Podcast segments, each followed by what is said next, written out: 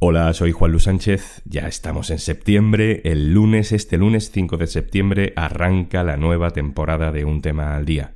Ya estamos trabajando en los nuevos capítulos, pero antes vamos a rematar este verano de recomendaciones con las que hemos tratado de abrirte un poco el apetito de nuevos podcasts. Hoy te traemos un documental sonoro de carne cruda, se llama Cracovia, y nos acerca a la vida de los refugiados de la guerra de Ucrania de una manera muy diferente a la habitual en muchos medios de comunicación, con naturalidad, sin aspavientos dramáticos. Es un buen trabajo de Rocío Gómez y Álvaro Vega. Te dejo para que lo escuches. Este domingo, 17 de abril, Rusia daba un ultimátum para la rendición de Mariupol, ciudad a orillas del mar de Azov, en la provincia de Donetsk, región del Donbass, en Ucrania. Los que abandonen las armas salvarán su vida, es su única oportunidad, dijo el Kremlin a los soldados ucranianos. Ucrania se ha negado a entregar la ciudad. La toma de Mariupol supondría un puerto clave para el control ruso del Donbass y Crimea. Ah, mira. Genial. Un mes después del inicio de la guerra, un equipo de carne cruda estuvo en Polonia, a donde han llegado más de la mitad de los refugiados y refugiadas, más de dos millones y medio de personas que han abandonado su país huyendo de la invasión de Putin. Carne cruda desde la frontera de Ucrania. En el mayor éxodo en Europa desde la Segunda Guerra Mundial.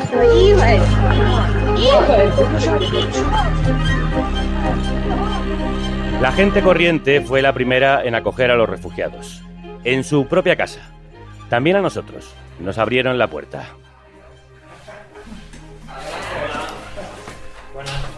Hola, Rocío. Mucho gusto. Nada. Encantada. Bienvenidos a Cracovia, ciudad abierta.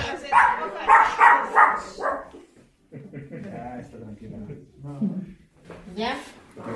Es su casa, de todas formas. Bueno, casi, casi, porque es nuestro perro, el perro este viene de Ucrania. Pero ya... Ya se siente, sí, ya se siente, vamos. Es, lo que es suyo es el sofá. Adelante. Bueno, eh, y es Esfieta. Álvaro. Nos saluda Vlada, una niña ucraniana de 7 años que se asoma desde la puerta de su cuarto al fondo del pasillo. Tres semanas después de huir de su casa, es la primera vez que habla espontáneamente en polaco, pero eso lo sabremos después. Pero si quieres, eh, ¿más dulce o pasando Crudos días, Rocío. Bienvenidos de vuelta. Dzień dobry. Buen día sería la respuesta en polaco, algo así. Welcome to Carne, Carne Cru- Cruda, Cruda, the album. Join us for danger, excitement, innovations. Hace dos semanas, Rocío Gómez y Álvaro Vega viajaron a conocer cómo la guerra había cambiado la vida a ambos lados de la frontera. Estuvieron en Cracovia y hoy nos traen algunas de las historias que escucharon. ¿Quién os recibió allí? Pues la perra que ladra se llama Seri. Es pequeña, pero, pero ladra como si defendiera su casa. Lo es su casa desde el pasado 1 de marzo. Nos avisaron al principio que viene madre, hija y perro. Yo cuando vi el perro dije, ya, mm, ¿perro también se queda? Hmm, Interesante. Miro a Javi, Javi todavía los ojos más grandes que yo. Pero mira, ahora mismo cómo ha cambiado la vida es que, que cuando Javi eh, juega Real Madrid, la, la pequeña perliña y se sube ahí al, al sofá, se le pone ahí y juntos están viendo el fútbol. Cuando Javi y Olga abrieron su casa para coger a Asvieta y su hija Vlada, no sabían que viajaban con su perra. Fue solo uno de los cambios que les esperaban. Una semana nos hemos sentado ahí ya eran las 11 de la noche, las chicas ya dormían y estuvimos ahí un poco digiriendo lo que está pasando, o sea, asumiendo lo que pasa y dije, madre mía, cómo ha cambiado nuestra vida en tres semanas, que ahora tenemos ahí los turnos para ir a- con la niña, para llevar la niña, a hacer los deberes. Entonces, eso es más, curio- más curioso del mundo, un español con una ucraniana que están haciendo los deberes de polaco. El sofá del que me habla está a la derecha, la cocina en el centro de un hogar acogedor con pared de ladrillo. Nos sentamos alrededor de una mesa alta de madera llena de comida para compartir. Una similitud de la cocina, entonces tenemos las mismas sopas que, se- que llevan los mismos nombres, pero eh, lo que lleva dentro es bastante distinto. Entonces la cocina... ¿Cómo conociste a, a Olga y a Javi? tenemos, eh, Por las redes que nacen de Hortaleza a través de Isa, una amiga de Raíz Sánchez, nuestro compañero en el equipo, Preparando el viaje buscábamos contactos en Cracovia que nos ayudasen a entender la ciudad y cómo estaba funcionando la acogida allí. Isa nos pasó el teléfono de Javi, que nos invitó a su casa en la ciudad de Cracovia. Olga es su mujer y es polaca. El sueño de Javi era ser periodista, pero decidió viajar y estudiar lenguas eslavas. Por eso sabe ruso, que curiosamente es la lengua común en Kharkov, la ciudad de la que ha oído Sveta.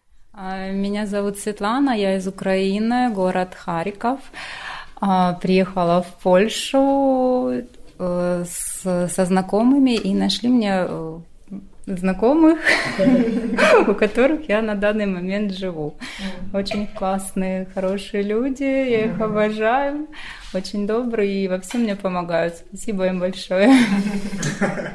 Me llamo, me llamo Sveta, soy, soy, soy de Ucrania, soy de Kharkov, eh, llegué aquí el, a finales de febrero y aquí es donde me conocí con Olga y Javi, que nos han acogido muy bien y nos ayudan y, así es como nos hemos conocido y les doy muchas gracias por cómo nos están ayudando.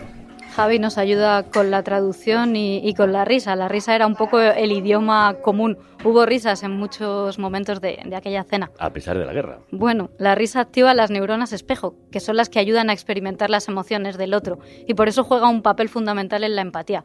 Algo así como una herramienta para sincronizar el ánimo y fortalecer relaciones en grupo, entre los chimpancés al menos. Bueno, ¿y qué somos nosotros, si no eso? Chimpancés. pues eso. Quizás sin risa no podríamos asumir una conversación así. Huyó de la batalla de Kharkov, una de las primeras en la ofensiva rusa. Esta ciudad, situada en el noreste ucraniano y a 40 kilómetros de la frontera con Rusia, es un objetivo estratégico. Lleva 54 días siendo asediada y este fin de semana se han intensificado los ataques. Ayer, uno de estos ataques en el centro de la ciudad mató al menos a cinco personas y 13 resultaron heridas, entre ellas cuatro cocineros de World Central Kitchen, la ONG del chef español José Andrés, presente en la zona. Kharkov es la segunda ciudad más grande del país. Vivían algo más de un millón y medio de personas. Cientos de miles, como Svieta, han podido escapar. Y otros, como su marido, resisten a la nueva ofensiva lanzada en estas últimas semanas. Qué duro ¿eh? tiene que ser para ambos, para él y para ella, estar separados en esta situación. Háblanos de su familia de acogida. ¿Quiénes son Javi y Olga? Pues yo soy Olga, eh, pues soy polaca. ¿Qué más? Desde el primer día de la guerra era bastante más o menos claro para nosotros que hay que hacer algo. Y, y Javi como ha subido una oferta ya por internet, al principio estábamos pensando que a lo mejor vamos a, a, recibir a alguna gente de los amigos que tenemos ucranianos también por Cracovia, a lo mejor sus familias que están huyendo de la guerra, pero al final uh, pues nos han llamado y ahí uh, vino Sveta, la niña, y el perrito. a ver, no, no, los conocíamos antes, nada, pero ya ahora llevamos tres semanas juntos bajo el mismo techo y tenemos la impresión como que si nos hubiéramos conocido desde siempre. Hace dos meses no se conocían, pero nos reciben como una familia numerosa. Cuentan que tienen muchos amigos ucranianos. Antes de la guerra ya vivían en Polonia más de un millón por la oferta laboral. Ahora nos cuentan se está produciendo un trasvase. Muchos hombres trabajadores han vuelto a su país para luchar y las mujeres y los niños han salido y buscan trabajo. Olga te contaba que se conocieron por internet. ¿Cómo fue? Eso me preguntaba yo. A las 3 o a las 4 de la mañana les despertaron en, en, en Kharkov, que estaban disparando y salieron bombardeando, bombardeando salieron corriendo de la, de la ciudad y fue, fue muy, muy duro, lo, lo, lo, vivió muy, muy tremendo. Y llegó a la frontera y a través de una, de una, de una amiga que había conocido también en la, en la huida y con unos voluntarios contactaron con nosotros ¿Cómo? ¿Dónde encontraron? O sea, ¿lo pusiste en Facebook o en qué tipo sí. de red? Nosotros lo pusimos en, en, Facebook y luego alguien me refirió a una página en Facebook que se llama Ayuda para Ucrania, donde había muchísimo, muchísimo movimiento. Puse ahí el anuncio, mmm, luego en Google Maps también tienes la posibilidad de ponerlo y en, a través de un formulario también. Entonces, toda esa información llegaba al centro de ayuda de refugiados y los voluntarios simplemente están llamando, buscaban quién tiene teléfono y, y, llamaban. Una cosa curiosa es que durante los primeros días yo no conseguí quitar el anuncio, tampoco me preocupaba, pero luego intentaba y no podía. Y durante los primeros días que ellas llegaron, cada día me llamaban 40 o 50 personas. eh, veo que tienes algo. Antes de hablar de esta acogida espontánea, le pregunté a Svieta por el recorrido que ella hizo. Vamos abriendo un mapa.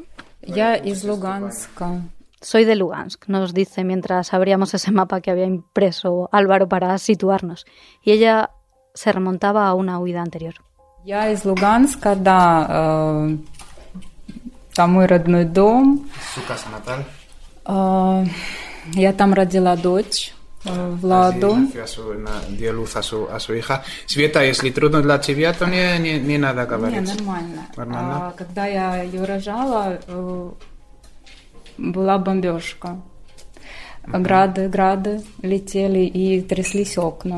Que cuando estaba dando a luz, eso nos lo contó el otro día, cuando estaba dando a luz, eh, escuchaba las bombas. А, Было очень страшно, но я держалась. Вот, потом через три недели приехал за мной муж, он из Харькова. и Después de меня dar a luz a забрал la, с a la Владой. niña, su marido, porque el marido es de Kharkov, eh, las cogió, las vino a buscar, porque en ese momento era guerra en Lugansk, y las llevó a, a Kharkov, ¿no? Y durante los últimos ocho años, siete, han vivido en, han vivido en Kharkov.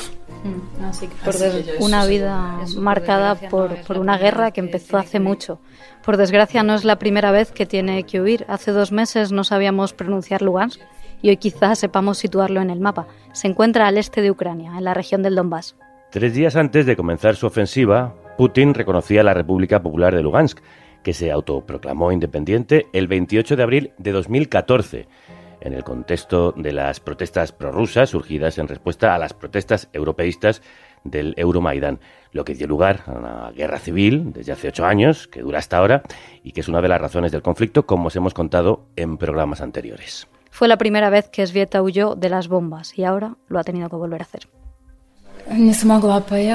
Entonces eh, ella, ella escapó, tuvo suerte de escapar, pero no todo el mundo pudo escapar. Por ejemplo, su madre, su madre sigue en Lugansk porque bueno, ahí no hay, no hay bombardeos, no está nada de guerra ahora, antes sí, pero ahora no. Pero sin embargo su marido se ha quedado allí, en Kharkov. El marido ahora está, está luchando y hoy lo, lo vemos en, en las llamadas por, por, por WhatsApp de videollamadas y el otro día pues eso, vemos las granadas, ¿no? los kalashnikovs, todo lo que tienen. Ellos viven en una especie de, por así decirlo, como un Garaje. un garaje y hace dos o tres días cayó ahí una bomba, por suerte no, no estaban y, y ahí sí que pues eh, siguen vivos y, y luchando.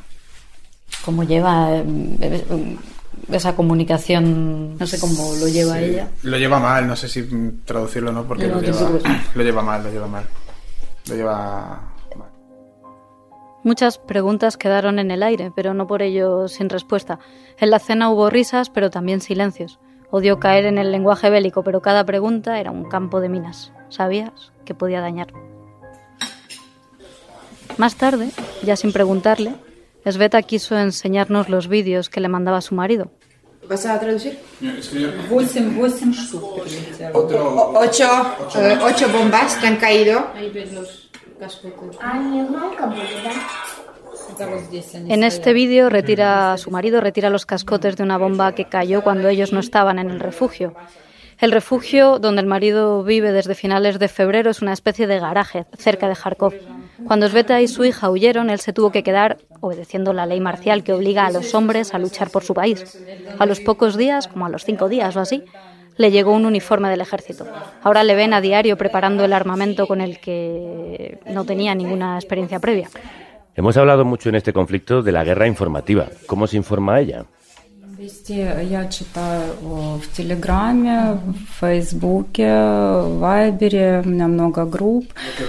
Facebook, en Telegram, en Viber que son las aplicaciones de allí, ella intenta no seguir las noticias porque es muy difícil y muy duro para ella y si no un poco como que se volvería loca. Y lo que más sigue sobre todo es lo que le cuenta su, su marido, es lo que más se está informando y los vídeos que le manda. Мне интересно только то, что муж присылает, как он, что он, э, что, que más- что происходит, lo да, que más вот le interesa именно más- там, где я живу и э, где он сейчас. Lo que más le interesa más que el desarrollo específico de la guerra es eh, dónde está su marido, dónde está ahora, qué hace, es, es su mayor interés.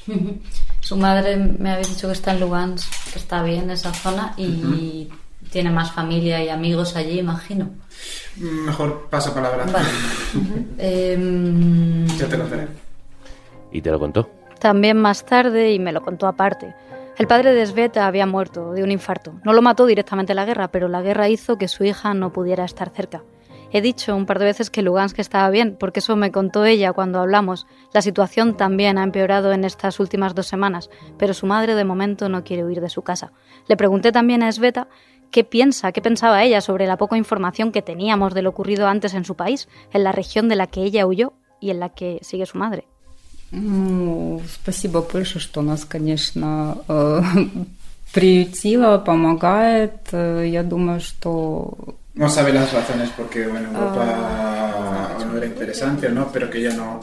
Lo único que, los únicos pensamientos que tiene ahora en ese sentido simplemente es de agradecimiento a que Europa está ayudando a Ucrania, Polonia está ayudando a la gente, es decir, para ella solo tiene palabras de agradecimiento, es lo único que...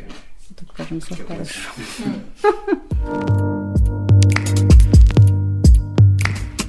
Está agradecida a una Europa que por primera vez ha activado la Directiva de Protección Temporal que se creó precisamente en 2001 con la Guerra de los Balcanes para dar respuesta a grandes flujos de personas forzadas a desplazarse, pero que nunca se había activado. Sorprende que Europa la active ahora, pero no lo hiciera con guerras como la de Siria. Bueno, no sorprende tanto. Influye el color de piel, ya lo hemos dicho. No obstante, valoremos lo positivo. Es una buena noticia al fin y al cabo. Sorprende también que habiendo una respuesta institucional y común, la mayor parte de la acogida esté en manos de la gente. Os contamos que vimos cómo Cracovia había convertido en refugio casi cualquier rincón de la ciudad, teatros, estaciones, centros comerciales, ninguno o casi ninguno gestionado por las instituciones. Olga y Javi son un ejemplo de la espontaneidad y rapidez con la que la ciudadanía se organizó. Con un anuncio en Facebook, ¿no? ¿Cómo fue? Y poco a poco alguno ha creado una página, otro ha creado un grupo en Facebook y pasando de unas manos a otras y así pues todo se organiza. Luego es verdad que también hay tres, cuatro, a lo mejor cinco puntos muy principales de Cracovia de recogida de refugiados y ahí también eh, pues más o menos hay un montón de voluntarios que, que ayudan un poco a di- digerir, que, eh, dirigir eh, que por aquí vamos a ayudaros a encontrar algún piso para dormir. En otro punto, por ejemplo, podéis ir a recibir un poco de comida, aquí podéis tener la ropa y así, pues más o menos un mogollón de gente ayudando, pues así se pone todo más o menos. Así se puso en marcha la primera acogida que sigue hasta hoy. Olga dice digerir, por dirigir. Se corrige ella misma y yo podía haber eliminado el error en la edición, pero me dio por buscar la raíz. Sabes que soy una friki de la Sí, sí, sí. etimología. Doy fe. Y me parece acertado. La palabra digerir, que viene del latín digerere y significa repartir, distribuir, dividir, separar ordenando, me parece interesante para entender la encrucijada en la que se encuentran Cracovia, Polonia y quizá la Unión Europea. ¿Cómo asimilamos esto? ¿Qué pasa luego? ¿Qué necesidades van surgiendo? Después de tener techo y comida, ¿qué pasa con el cole y el trabajo? Bueno, pues empezamos por Vlada. ¿Cómo lleva el cole? Vlada, чувствует себя... Прекрасно. Estupendo. Особенно, когда любит ее Хавьер забирает или Ольга на велосипеде и покупает ей мороженое. Dice que está encantada, dice que siempre dice que o Javier y que Olga que, que le van a buscar de trabajo, dice que Olga le lleva en la bicicleta en el sillín o Javier le compra helados. Pese a las dificultades con el idioma, pese a ver a su padre entre cascotes de bomba, en esto Blada está teniendo suerte. Olga puso además una foto de ambas yendo en bici en Facebook y de nuevo Facebook y las redes sociales funcionaron. Un amigo le regaló la bici y un casco rosa que se pone muy decidida cada, cada vez que salen de casa. Más allá de algún niño que se ríe de ella porque no entiende el idioma, le va bien en el cole. La ratio en las clases en Cracovia y en toda Polonia han aumentado unos 4 o 5 niños por aula. Esto parece poco, pero es un, es un reto bastante importante para la educación y el reto vendrá luego, será integrar a los alumnos que se queden para el curso que viene. La otra pregunta que nos hacíamos era sobre el trabajo, el trabajo de Sveta. No tardó en encontrarlo. Trabaja ella trabajaba como manager de marketing en una pequeña empresa en, en su ciudad, en Kharkov, y ahora ha encontrado trabajo en una imprenta. No necesita el idioma, no necesita hablar polaco.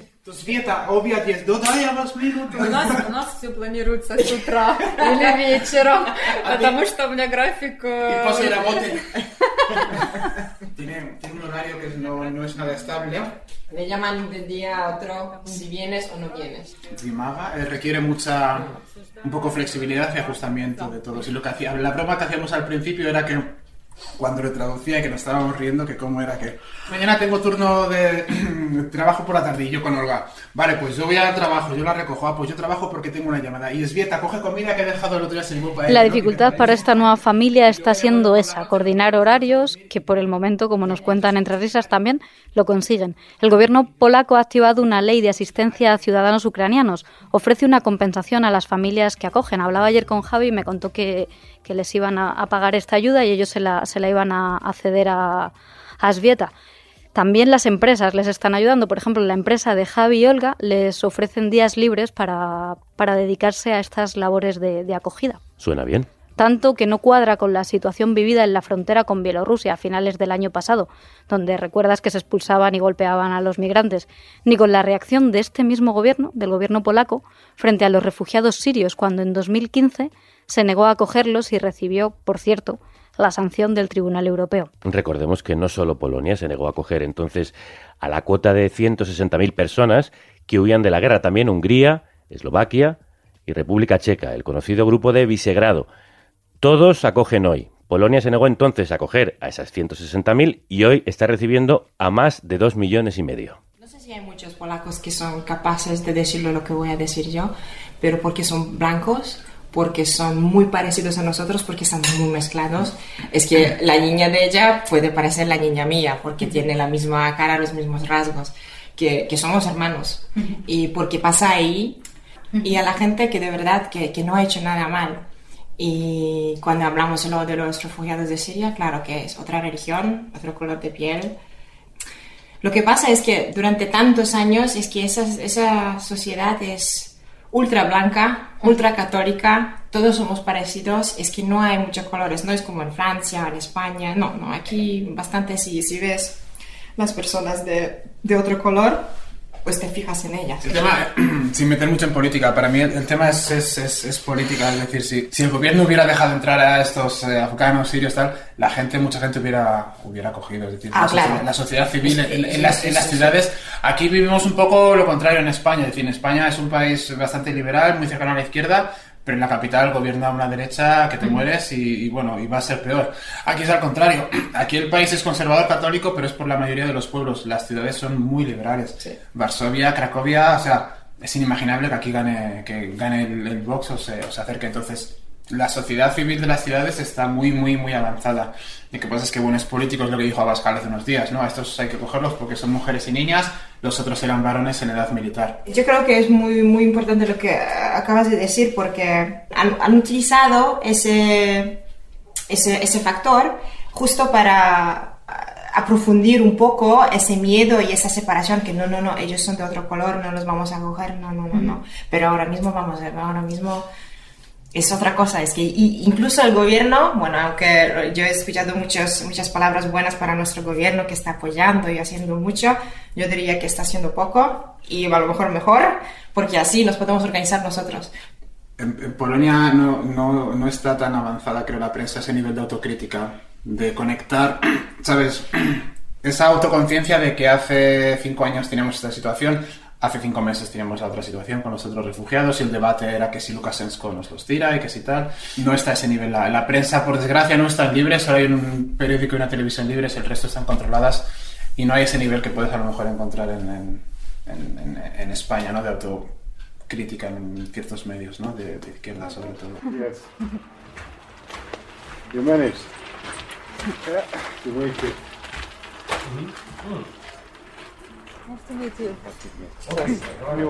para entender cómo estaba funcionando la acogida, queríamos escuchar a más voces y quedamos al día siguiente en el Café Nietzsche con Konrad Penjavieter, impulsor y coordinador del Observatorio de Multiculturalidad y Migraciones. Es bastante escéptico con la política de acogida y con las cifras. La mayor parte de la información que tenemos proviene del control fronterizo. Las estadísticas hablan del número de gente que cruza por la frontera entre Polonia y Ucrania, no de la gente que cruza por Eslovaquia, por ejemplo, donde hay un número significante que llega desde la ciudad ucraniana de Odessa, cientos de miles que no están registrados. Debes contar con eso. Y hay otra gran incertidumbre sobre el número de personas que sigue hacia España, Noruega, Alemania, Reino Unido, Canadá. También nos acompaña su compañera Carolina Cheska-Sau, profesora y coautora del informe La actitud de los migrantes hacia los servicios públicos y construyendo vínculos vecinales en una ciudad globalizante. Estudios sobre Cracovia en 2020. Le pregunto cómo esta ciudad está manejando la situación. Pone como ejemplo la estación de tren. Fue el primer punto en desbordarse, pero también en organizarse. Le sirvió como microcosmos para explicar que la primera respuesta ante las necesidades básicas, como la comida, por ejemplo, otra vez llegó de la sociedad civil. Los voluntarios instalaron una mesa con comida. Luego llegaron los scouts y organizaron un punto de recepción. Vinieron los médicos y pusieron un punto de atención sanitaria. Y luego el gobierno de la ciudad también estaba allí. Y el gobierno regional también decidió instalar un punto de recepción en la plataforma 4. Desde luego, no parece que haya mucha coordinación en términos de quién está haciendo qué. Falta todavía trabajo en esa comunicación, pero ahora no es un caos como lo era al principio. Hay un control ante la alarma de tráfico de personas, por ejemplo, de redes de, esclavitud sexual y contrabando y se está haciendo un gran esfuerzo por dialogar con todos los agentes implicados. Tuvimos la ocasión de recorrer la estación con, con Aska, una voluntaria que servía de puente entre todos esos actores que estaban allí trabajando. Pero más allá del shock inicial, es importante entender por qué no fluye esa comunicación, lo que nos contaban Javi y Olga, la batalla política entre el gobierno central, gobernado durante dos décadas por el partido ultraconservador Ley y Justicia, que en polaco es PIS, y el gobierno de Cracovia, opuesto ideológicamente, respaldado por una coalición de fuerzas de centro y de izquierda. Conrad insiste en que nos fijemos en eso porque la parálisis inicial es fruto de esta batalla política que lleva años en Polonia, lo que hace que esta guerra sea distinta a otras es la cercanía también. Especialmente si Rusia está en medio, la gente que huye son verdaderos refugiados. Obviamente no hay ninguna diferencia entre un refugiado sirio cuya casa ha sido bombardeada por los rusos que de una persona similar cuya casa ha sido bombardeada en Mariupol. Insistimos en esto porque hay mucha gente que está haciendo un trabajo previo y se lamenta porque él, por ejemplo, lleva años intentando crear un plan que podría haber asumido a los refugiados sirios entonces y hoy a los ucranianos. Pero el gobierno no hizo nada a pesar de que la amenaza de guerra en Ucrania estaba ahí desde que comenzó, en 2014. Mi principal queja contra el gobierno viene por no haberse preparado para esto. Sabíamos que podría ocurrir, especialmente desde 2014 cuando la guerra empezó, porque esta guerra no empezó en febrero, sino en 2014 con la anexión de Crimea y la guerra de Donbass. Ahí era el momento de empezar a preparar un sistema de acogida en colaboración con Bruselas y manejar esta crisis, pero hicimos completamente lo contrario. Señala la responsabilidad del gobierno central, que era el mismo entonces y ahora. Ni en 2014 les escucharon, ni en 2022 están siendo consultados, pese a que, como nos cuenta, lleva años estudiando los movimientos migratorios. Señala también que uno de los mayores retos en esta crisis es Ahora, este es un dato de ayer, el ayuntamiento dice que 1.500 niños ucranianos están registrados en el sistema educativo. Esto significa un gran desafío. Una de las características de esta ola migratoria es que la mayoría son mujeres y niños. El gran reto es obviamente el sector de los cuidados, la educación, por supuesto es importante, pero también lo es liberar a esas mujeres de la tarea de cuidar para poder acceder al mercado laboral. Mientras debatimos sobre el aumento de gasto militar, el sector de los cuidados sigue siendo el que nos vertebra. Os va a sonar. La falta de gobierno recae en la espalda de una ciudadanía golpeada por la inflación, la crisis energética, el precio del carburante. ¿Te suena? Sí, sí, Un poquito. absolutamente. Le preocupa que la ciudad colapse. Además, viene también Polonia, viene todo el mundo de, de una pandemia. Le preocupa que se agote la generosidad pero no por falta de recursos, sino por falta de políticas que ayuden a distribuir a la gente por el territorio. No es nueva tampoco esta idea, pero es clave. De las ciudades a los pueblos polacos, de Polonia al resto del mundo que apoya a Ucrania. Como dato curioso, Biden se ofrece a recibir a 100.000 personas. Se calcula que más de 100.000 personas puede haber solo en Cracovia. Lo primero es reubicar a toda esa gente por el país o fuera, pero tras años de investigación sabe que tanto en el pasado como ahora cuesta mucho. Todos los refugiados en Polonia quieren vivir en grandes ciudades, pero al mismo tiempo era, especialmente en el pasado, pero ahora también, muy difícil encontrar un lugar para vivir con el dinero que ofrece la Oficina de Extranjeros. El sistema de acogida ofrece una cantidad de dinero para dos meses a las familias polacas que acojan, pero no sabemos qué pasará después de esos dos meses, y ese es el tema. No es lógico que establezcas este plan. Tienes que pensar en algo que funcione durante años si es necesario, y el sistema no se está pensando así, desafortunadamente. Critica la mentalidad cortoplacista. Todos celebraríamos que la guerra terminase hoy, pero no sabemos cuándo acabará. ¿Quiere decir esto que no podemos acoger? No, quiere decir que la acogida no se puede pensar a corto plazo. La explicación para que tantos refugiados se queden en Polonia, cerca de Ucrania, son los vínculos que nos vienen contando desde las sopas hasta el idioma, pero también su deseo de volver a casa pronto. El problema es que llevamos 54 días después del primer ataque, 54 días en guerra, y nadie sabe cuándo podrán hacerlo de forma segura y si quedase algún sitio donde volver. Vamos a volver un momentito a casa de Javi y Olga, donde después de la cena Esvieta nos enseñó las fotos de su ciudad, de Kharkov. Ну, это градами били, да. Авиация, грады, побиты очень сильно здания. Dice que ahí las ciudades ahora son totalmente vacías, que no hay nadie. En Kharkov ya no queda nadie. Ya no queda nadie, que ya no hay ni mujeres ni niños, porque todos ahí se, se han ido, pero hay solo hombres ahí escondidos luchando.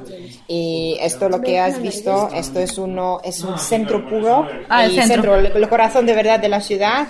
Era un edificio administrativo que ya ahora mismo Лиц Укрсибанк Un тоже banco. разбомбили весь полностью. bombardeado Одни totalmente. осколки.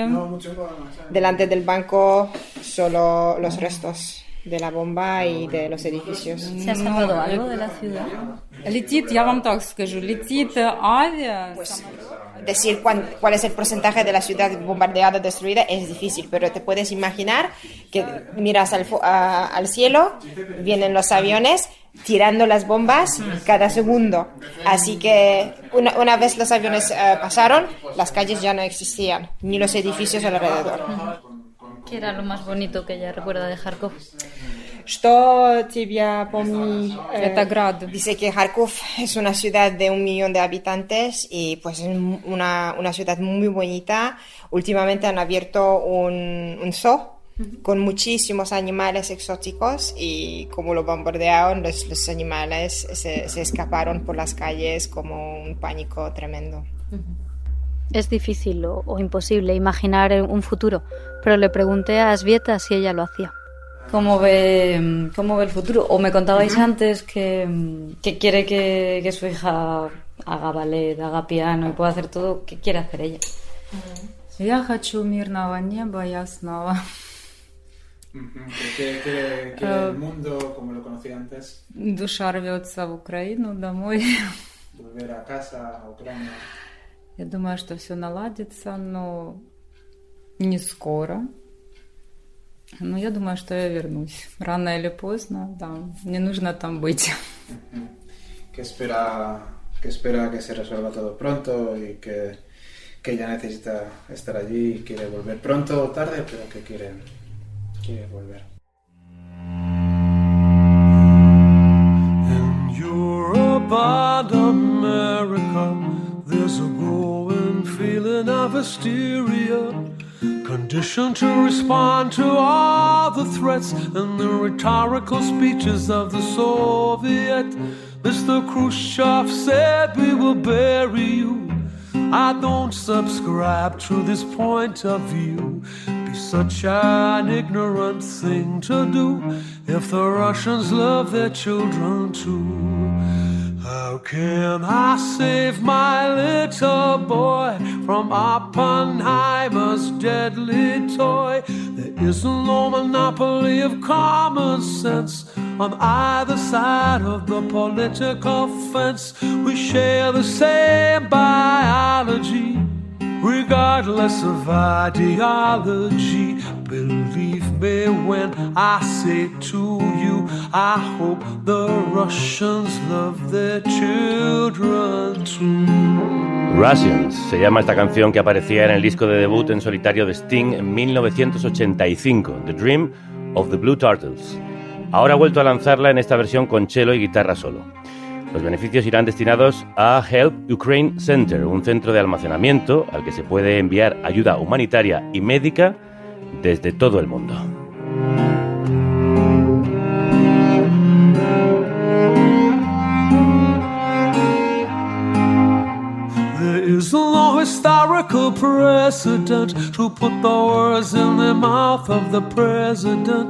There's no such thing as a winnable war. It's a lie we don't believe anymore.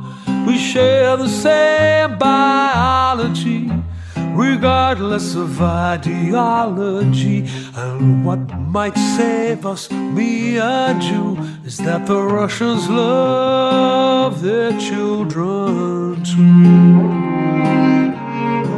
Hermoso, emocionante y difícil trabajo, pero muy necesario. Gracias, Rocío. Podéis verlo gracias a Álvaro que, estuvo conmigo y ha hecho unas fotos chulísimas. Gracias a Isa, la amiga de Ray, por presentarnos a Javier. Gracias a Javi y Olga por abrirnos su casa, traducir y acoger a Esbletana y Blada. Gracias a ellas por abrirse para compartir parte de su vida. Gracias a Alessandra Lipsak por presentarnos a Conrad y Caroline y orientarnos por la ciudad. Por cierto, que Alessandra conocía el programa. Gracias también a los que hacéis posible que este programa se abra al mundo. Gracias a la gente que hace de Cracovia una ciudad abierta. Muchísimas gracias. ¿Pasiva? Spasibo. Spasibo. Gracias. Gracias.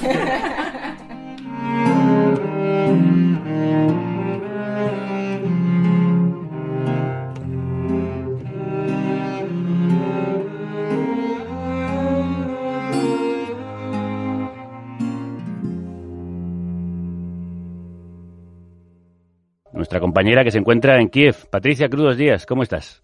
Todos días.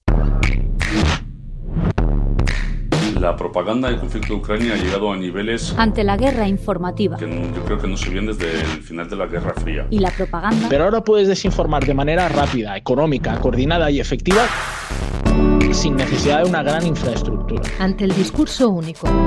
¿Qué papel han jugado todas estas historias mal contadas? El que hayan sido mal contadas tiene mucho que ver con su uso propagandístico. Y el maniqueísmo. No podemos regalarle la bandera del antifascismo a un personaje como Putin.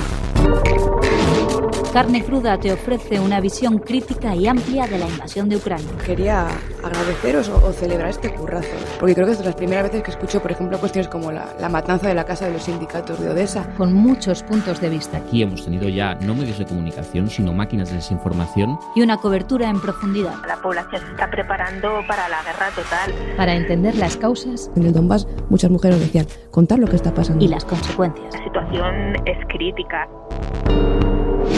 Gracias, gracias, gracias por elegirnos. Por elegirnos. Gracias por hacer posible otra, otra forma de contar.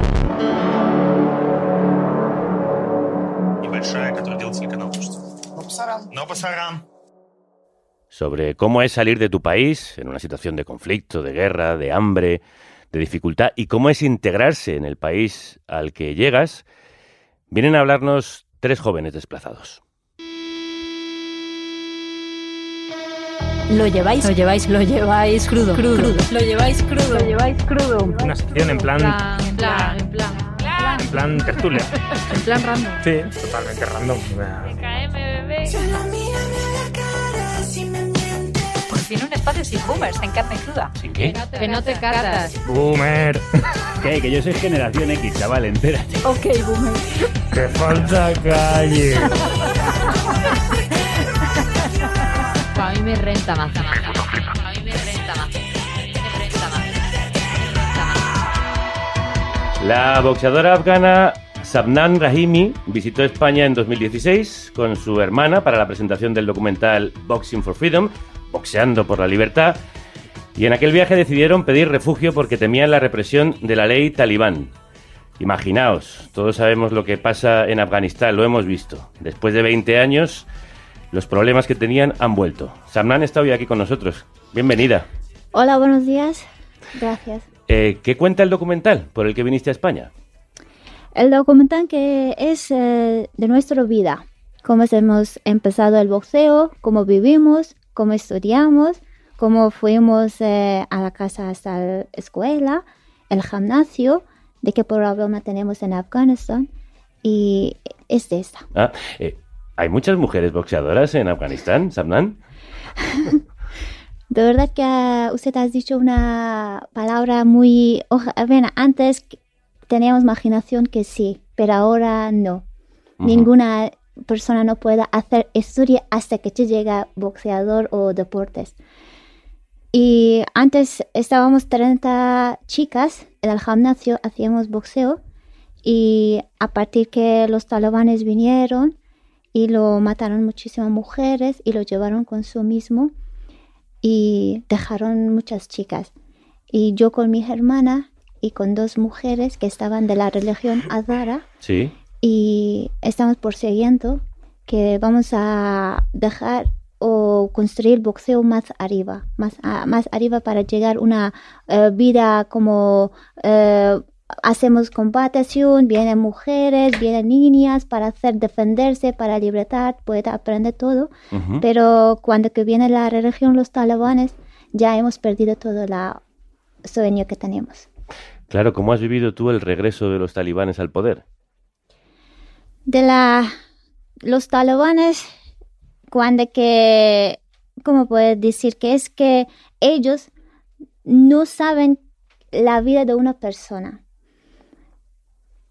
No- mujeres no tienen ni libertad ni la vida ni de nada nada no podemos decir que no tienen nada para ellos las mujeres está como unos zapatos y el religión de talibanes no me gusta no me parece bien porque se quitaron toda la vida de todas personas que estaban en mi país.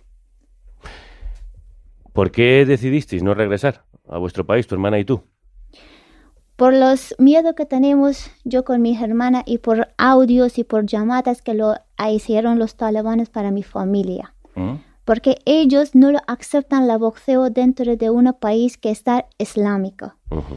Y el boxeo es un, dicen que, vean, de totalmente deportes no lo aceptan. Pero el boxeo que lo golpeamos de la cara Sí. y de la cuerpo y ponemos vestido de deportes que es manga corta que ellos no dan No permiten, aceptan. no la aceptan y muchísimas veces lo llamaron a mi padre lo hicieron y vinieron de detrás de la casa de mi familia que cuando que vinimos sus hijas lo echamos ácidos en la cara de sus hijas y cuando que vinimos en España lo presentamos el documental y luego lo llamé para mi familia. Mi padre, la semana que viene nosotros volvemos en mi país con mucho gusto porque es mi país. Claro. Y no- es que ninguna persona no le quiere que dejar su país porque es todo co- cosas que tiene allí. Su estudio, su casa, su amiga, su deporte, todo totalmente. Lógicamente. Y cuando que mi padre dijo que hija, hasta ahora estoy apoyando a vosotras, hasta llegarse de este momento, de este año. Cuando que vuelves en Afganistán, cuando que lo pasa a vosotras, lo matan a vosotras, ¿cómo voy a hacer yo? Pídela a España que por favor pueden que quedamos en España o no.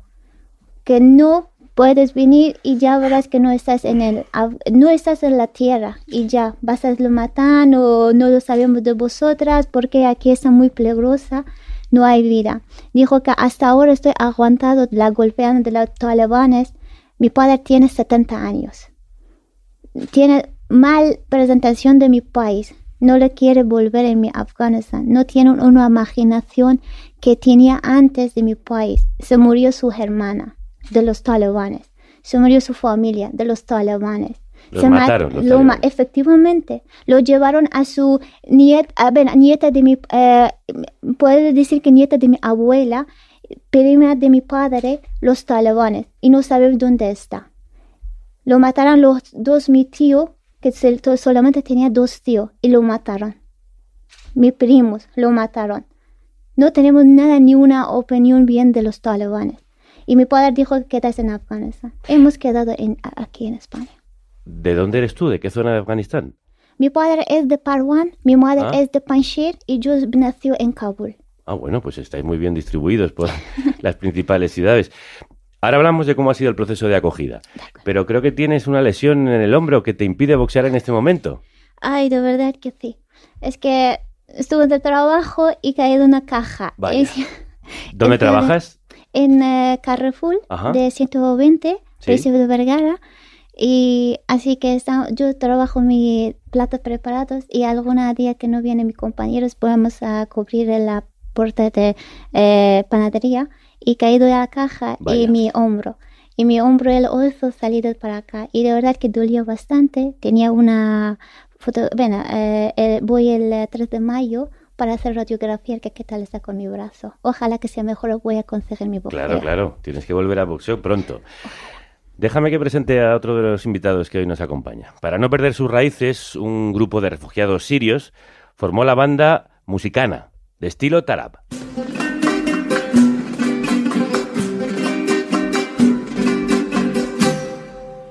يا مسافر وحدة يا مسافر وحدة De Siria tuvo que salir Okba Mohamed, que es compañero periodista. Llegó a España con 20 años y aquí ha fundado la revista digital en árabe y español Mainana, de la que hemos hablado en las redes y que recomendamos encarecidamente leer. Okba, crudos días, bienvenido. Buenos días, muchas gracias. Eh, ¿Por qué y cómo saliste de Siria? Eh, salíamos de Siria, eh, un grupo de periodistas. eh, estábamos en nuestra ciudad Dara, en el sur de Siria. Estábamos trabajando en el periodismo y salimos en 2018 después de una batalla que lanzó Rusia con el régimen sirio contra la oposición en nuestra ciudad y tomaron la ciudad después de un acuerdo con Estados Unidos. La batalla duró 21 días. Eh, los ataques todos los días, se ha muerto mucha gente, eh, el, el medio de la ciudad han quedado a la frontera, como 500.000 personas han, han quedado a la frontera con, con Palestina y con Jordania. Y al final, eh, eh, la estrategia de, de Rusia en Siria fue como después de, de cada batalla, eh, pues hay un acuerdo, tiene que hacerlo con la oposición. Entonces, eh, la gente que no acepta vivir eh, abajo del régimen sirio y las fuerzas rusas tiene que salir al norte. Y nosotros, como periodistas, en ese momento ya no podemos trabajar libremente en el periodismo, no podemos documentar las violencias y todo eso, porque luego no va a ser como, como venganza contra nosotros. Eh, y decidimos salir porque era la, la, eh, la mejor opción o la última Era opción. peligroso para vosotros permanecer allí. Eh, estabas escuchando con mucha atención el documental previo a esta entrevista. Lo que está pasando en Ucrania se parece a lo que tú viviste, lo que vivisteis en tu país. Claro, se parece mucho y desde el primer momento en- de la guerra en, en Ucrania, la primera imagen lo que he visto, que mucha gente se han ido a, a un edificio, eh, se han ido a, un edificio para proteger, para proteger eh, de, las bombas. Es la misma imagen, yo lo vivía en 2012 cuando empezaron a, a bombardear a mi, a mi pueblo. Eh, todo es más o menos igual, porque Rusia está en Ucrania, está en Siria, la misma estrategia es lo que está haciendo, pero las reacciones internacionales y todo eso, es, eso es diferente. Es completamente diferente, como hemos oído en el documental. ¿Por qué crees que es así? Porque... Por el color de piel, como hemos dicho en este bueno, programa. puede ser, puede ser, eh, puede ser por todo. Eh, estaba pensando en ese tema hace dos días y me ha, me ha salido una frase que mm, la solaridad depende de nacionalidad. O puede ser depende del color de piel, puede ser depende de la religión, La religión. puede ser de, puede ser todo. Eh, porque Ucrania es la frontera de la Unión Europea y son gente blancos y son cristianos. Siria es muy lejos. eh, Afganistán más todavía. Claro, Afganistán más. Eh, entonces, los, los intereses para la para los países eh, son más importantes de, la, de salvar a la gente o de, de hacer cambios en, en conflictos como lo, lo de Siria y, y lo de Afganistán. En tu caso tienes protección internacional, ¿verdad? ¿Ha sido conseguirlo muy difícil? Yo llegué a España por permiso del exterior, como periodista, con mis compañeros. Y tardaron para darme la, la protección internacional, aunque tienen que darme el, el estatuto de refugiado. Porque mi caso es muy clara, lo de Siria es muy claro. Claro, explica la diferencia entre protección internacional y refugiado. Vale, protección internacional eh, es una residencia, te- puedes trabajar, puedes viajar dentro de la Unión Europea, pero no es eh, protegerte completamente, porque algún día si hay un acuerdo entre Siria y España, pueden vol- devolverme a, a Siria. Eso es la diferencia. Por ejemplo, a los palestinos le, dan a los palestinos estatuto de refugiado, también nuestra compañera de Afganistán tiene estatuto de refugiado, que ya tiene protección, pero eso vamos a decir como temporal, la, la protección internacional. Me lo han dado eh, después de dos eh, años y seis meses. Eh, esperado, bueno, yo creo que yo tengo suerte, aunque es mucho tiempo, porque hay, hay mucha gente que están esperando cinco años y seis años y siete años a la tarjeta roja. La tarjeta roja, lo, lo- que nos dan cuando llegamos a España, pues es un cartón roja, tiene el NIE, el número del NIE y el nombre y permiso de trabajo. Pero muchas empresas, eh, la mayoría de la gente no, no lo consideran como una documentación seguro, entonces no sirve para nada. No puedes hacer nada con esta documentación. Y hay mucha gente que están viviendo desde hace muchos años en España, todavía están con, con esa documentación. ¿A ti cuánto te costó conseguirlo, Samnan? Eh, ¿Cuánto tiempo? lo digo de verdad, a mí solamente un año y medio, 18 meses. Que no es lo normal. Tuviste más suerte todavía, ¿no? Sí. Bueno, dejadme que salude a la tercera persona que hoy nos va a acompañar. Contra las políticas anti-inmigración francesas canta el artista guineano Fode Baro en este tema, titulado Aventurero.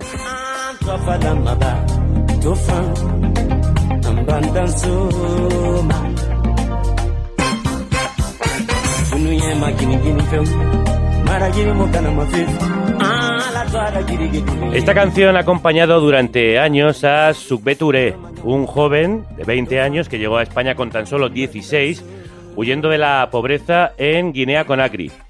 Sukbe, bienvenido, crudos días. Muy buena, buenos días. Oye, ¿por qué decidiste salir de tu país? ¿Qué buscabas en España? Pues la verdad que al principio la idea no era llegar en España.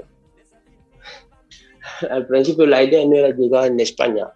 ¿sabes? Pues yo salí en mi país con, mi- con cuatro amigos y pensando en otra cosa. Vamos, di- bien digamos que por la zona de Subsahara, eh, los jóvenes entre 15 y 16 salen, eh, de 14, 15, 16 salen en una idea, oye, mm, por ser futbolista. Bueno, al menos yo y mis, y mis amigos salimos por esta idea. La idea de ser futbolistas. La idea esta es, es ser futbolista, ¿sabe? Y ser futbolista pa- para poder ayudar la familia y, y todo esto. Pero luego la vida real no, así, no es así y por mucho que habla la gente, ¿sabe? Engaña mucho, ¿sabe? Y salimos, llegamos al primer escenario que es en Algeria. Bueno, llegamos en Mali, pasamos el desierto y hasta que llegamos aquí en Algeria. Pues tampoco era un momento duro, no era fácil, pero vamos, que cuando uno, uno quiere cumplir su sueño, da igual como sea duro, afronta como, como, como se puede. Eh, Tú ahora vives en un pueblo de Castilla-La Mancha. ¿Cómo ha sido crecer en España? ¿Cómo te has integrado aquí? ¿Qué tal? Pues al principio me costó mucho, me costó bastante, me costó bastante, Eh, pero vamos, y depende de la zona y yo además mm, tuve un poco de suerte, la gente que conoció, la gente que me juntó y a empezar de hablar español, porque vamos, antes de todo eso, eso el idioma. Claro. a, a empezar de ver- hablar español y lo- luego con, con, el- con los estudios y eso, trabajo, eso ya llegará. Y yo llego en, en, en Málaga y estuve ahí y me llevaron en un centro de menores Sí. de, de Cádiz y estuve ahí casi un año, digamos 11 meses. ¿Y, y qué condición tienes tú ahora? ¿Tienes papeles? ¿Estás regularizado? Yo lo, lo documentación lo he tenido. Lo he tenido, bueno, cuando llego en Madrid, estuve en el centro de hortaliza, que casi todo el mundo lo conoce, Sí, sí, sí. con menor de edad, y hasta cuando cumple la mayoría, y gracias a la asociación Somos Acogida, y luego teniendo una familia de acogida, con entre los dos, he conseguido la documentación. Ujú. Y después de un año teniendo el permiso de residencia, después de un año teniendo el permiso de residencia y todo eso, pues me toca hacer la renovación. Sí. Pero la renovación me está dando una guerra que no me puedo imaginar. O sea, cada vez me ponen las cosas diferentes. Cada vez. O sea, si te digo ahora mismo que, que voy bien en plano de documentación, pues no, voy fatal, fatal, fatal, fatal. Esto, perdonad que me ría, pero es desgraciadamente lo que sucede con casi todos los refugiados, ¿no? La dificultad para conseguir los papeles. Claro, es que en, en- yo en mi caso personal, eh, no sé por qué tardaron tanto tiempo, porque eh, llegué en- por permiso del exterior y soy de Siria, guerra, periodista, eh, muchas cosas, ¿no? El caso es muy claro. Entonces, no, no sé por qué. Y, y cuando el, el tema de los refugiados ucranianos, pues todo lo que están haciendo con los refugiados ucranianos, nosotros no lo hemos, no, le- no lo hemos recibido, no lo hemos bebido.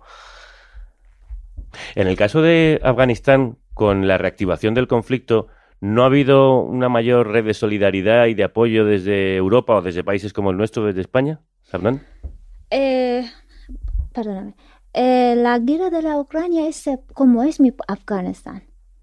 El Putin que se mata a la gente de sus países, los talibanes que es bueno, mayoría que es de Pakistán, lo matan de la gente de la Afganistán. Todavía está persiguiendo así, lo matan muchísima gente y no podemos ver de la tele porque está prohibido, lo matan las periodistas que no pueden grabar las, eh, las situaciones que está pasando y lo llevan las mujeres que no pueden gritar y no pueden saltar su voz. Ven, hay muchísimos problemas que tenemos en mi país de- todavía que están los talibanes. Y, pero es diferente porque no somos europeanos. Ven, no estamos de Europa, Claro. estamos asiática y estamos muy lejos de la Europa. Casi, bueno, lo decíamos 21 años que estaba pasando guerra en mi país, pero más de 21 años, que cuando mi madre dice 40 años que está guerra de mi país, pero ninguno país no está apoyada a mi país, a mi gente.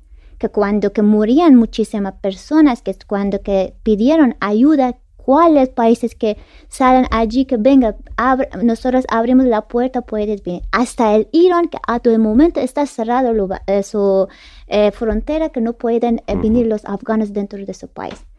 Eso no es justo.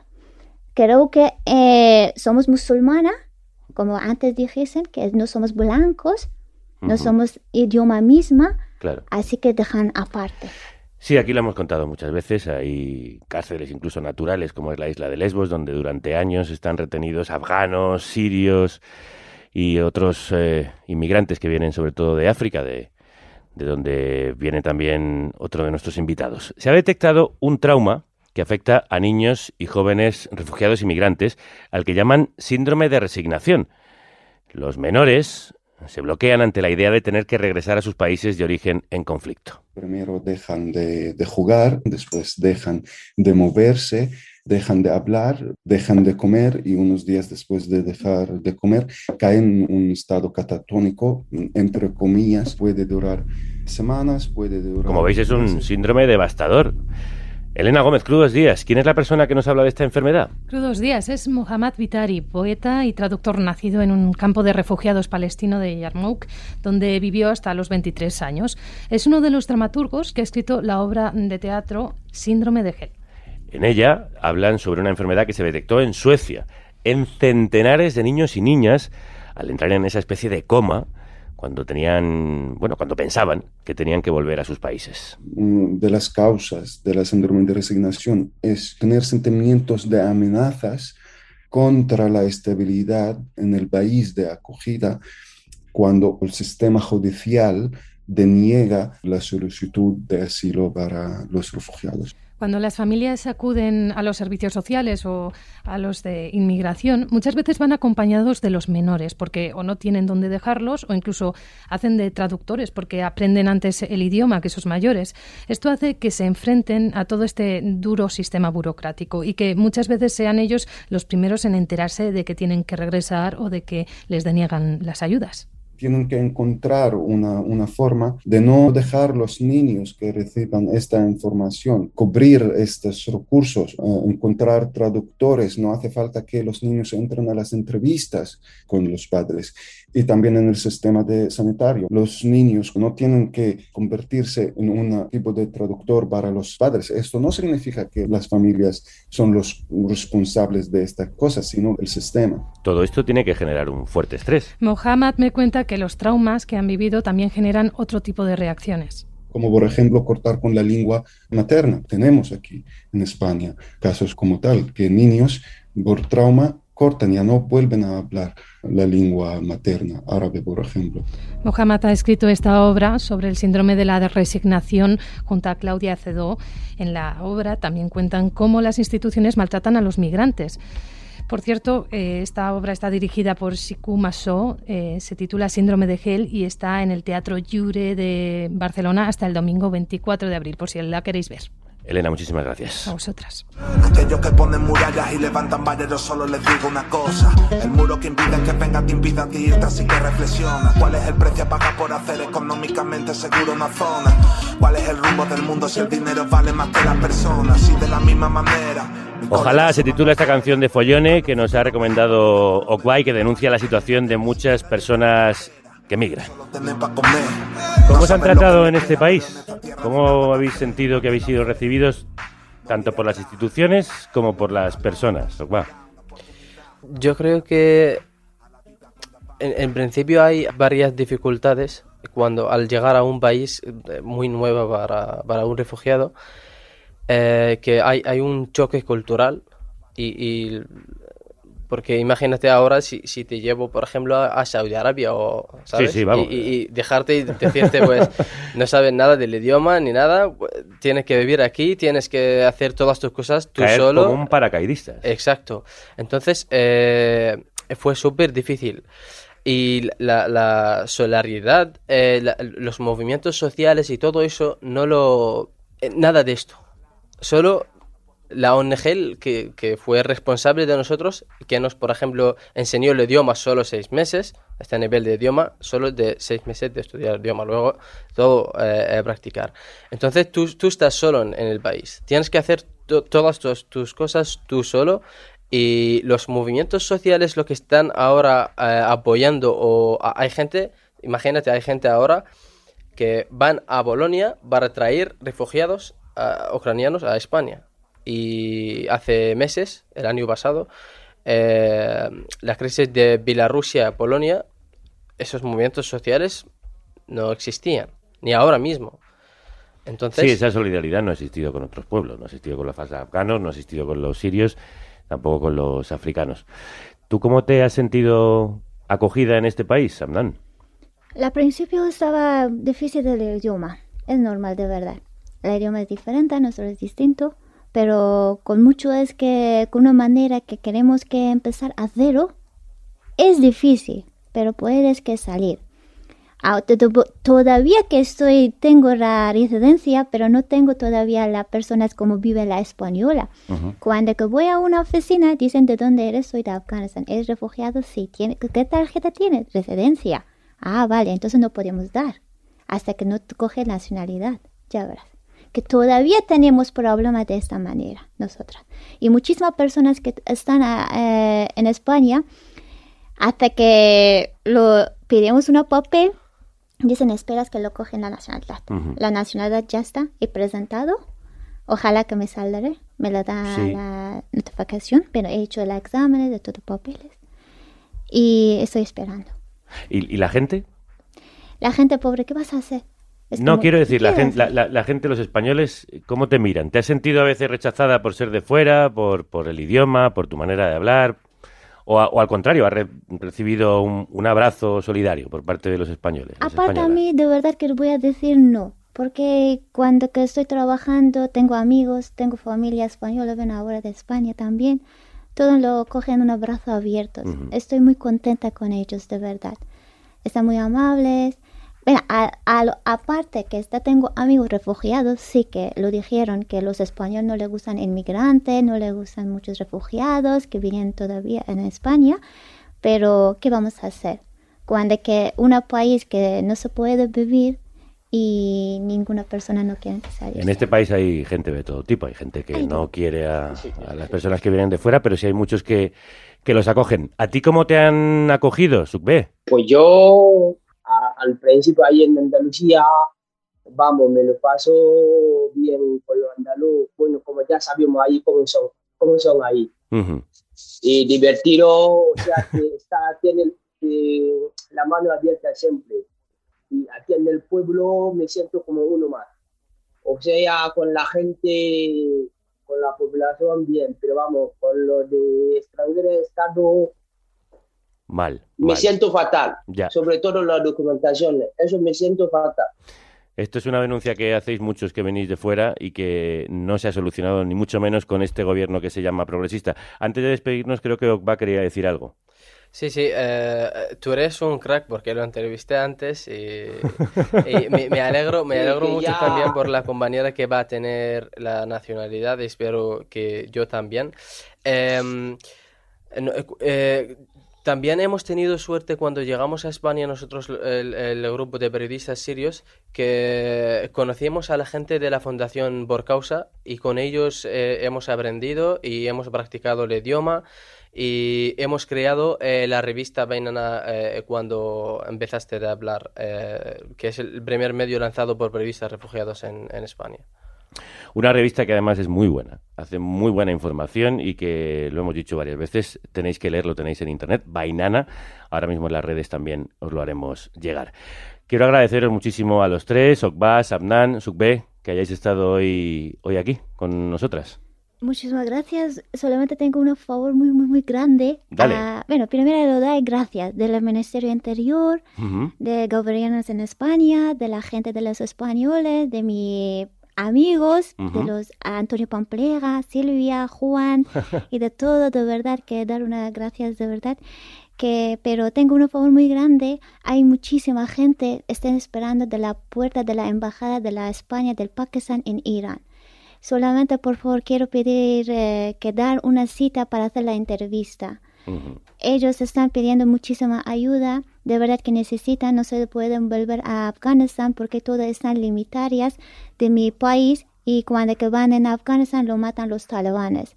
Están con su familia, están con sus niñas y están pidiendo ayuda en España. Solamente abren por favor la, el- la embajada que lo piden, eh, ci- dan la cita para ellos. Es muy importante esta reivindicación que acabas de hacer. Esperamos verte pronto boxeando. Muchísimas gracias.